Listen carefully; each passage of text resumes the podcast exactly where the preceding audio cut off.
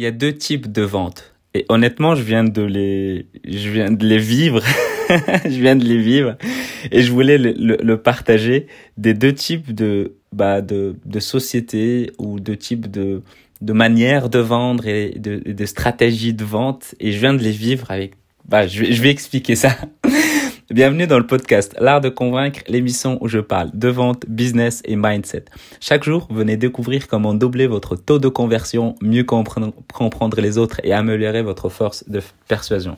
Pour aider ce podcast à être de plus en plus recommandé, l'idéal c'est de mettre 5 étoiles sur Apple Podcast plus un commentaire de ce qui vous a le plus marqué peut-être ou parlé dans, dans cet épisode.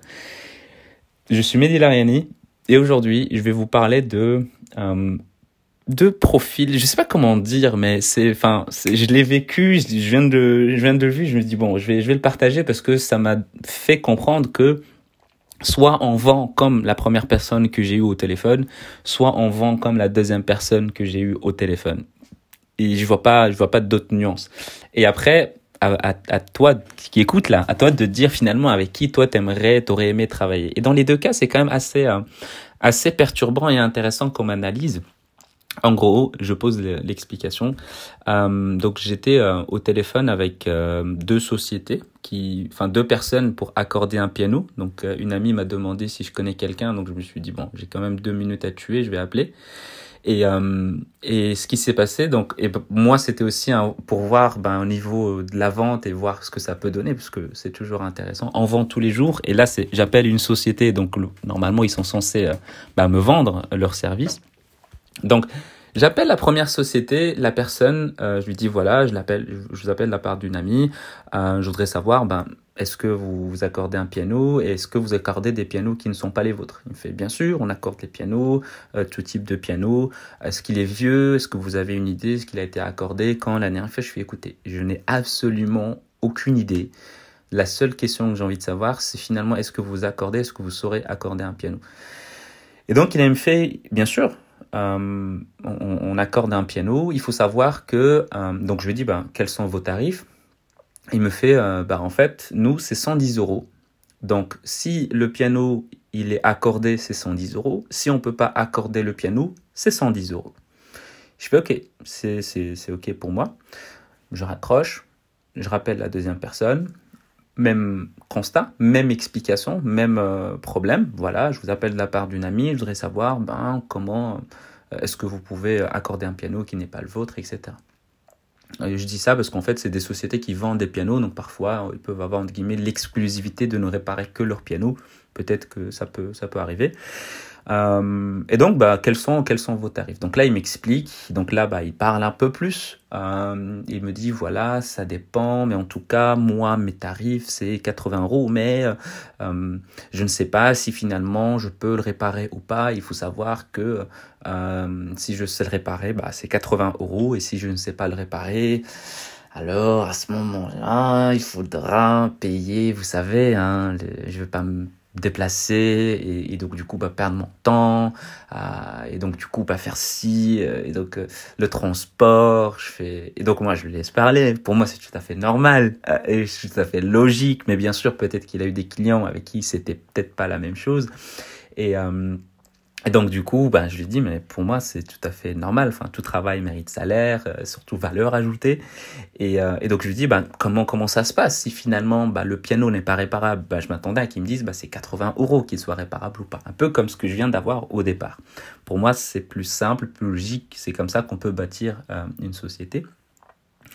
Et, et, donc pour moi, c'est pas est-ce qu'il fait moins bon que le premier ou pas? C'est vraiment pas là la question. C'est finalement euh, est-ce qu'il considère que son, ton, son, euh, son temps vont moins et donc du coup il a, il a cette, euh, ce côté de j'ai envie que, bah, que le piano soit réparé, mais si voilà je ne peux pas le réparer, bah, ça va vous coûter quand même 50 euros au niveau de frais de déplacement, etc. Je fais, pour moi c'est tout à fait normal, tout à fait ok.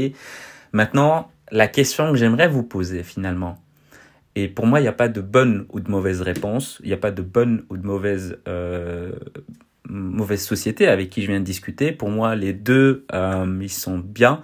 Euh, les deux, ils ont leur clientèle. Les deux, ils auront leur clientèle. Et pour moi, c'est tout à fait normal. La question, c'est plus à la manière de se justifier. Il aurait pu me dire, euh, bah voilà, si le piano il est réparable, c'est 80 euros. S'il n'est pas réparable, le diagnostic va coûter, va valoir 50 euros. C'est plus question de manière de l'aborder. Donc c'est plus l'approche qui moi elle, m'a un peu euh, titillé. Je dis pas que il va mal faire les choses. Je suis vraiment pas là. C'est plus au niveau de la manière dont j'ai discuté avec lui au téléphone, qui était, euh, il, se justifiait en fait. Il se justifiait sur ce qu'il va faire ou pas.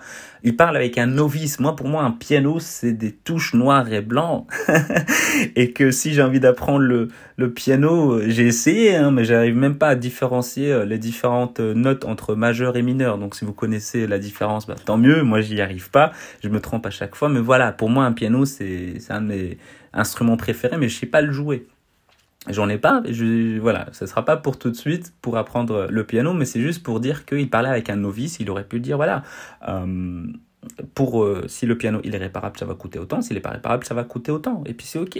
La première personne, c'est exactement ce qu'elle m'a dit. Si je viens, c'est 110, si je viens pas, c'est 100. Si je viens, mais que ça se pas, c'est 110, et puis c'est ok. Pour moi, c'est normal.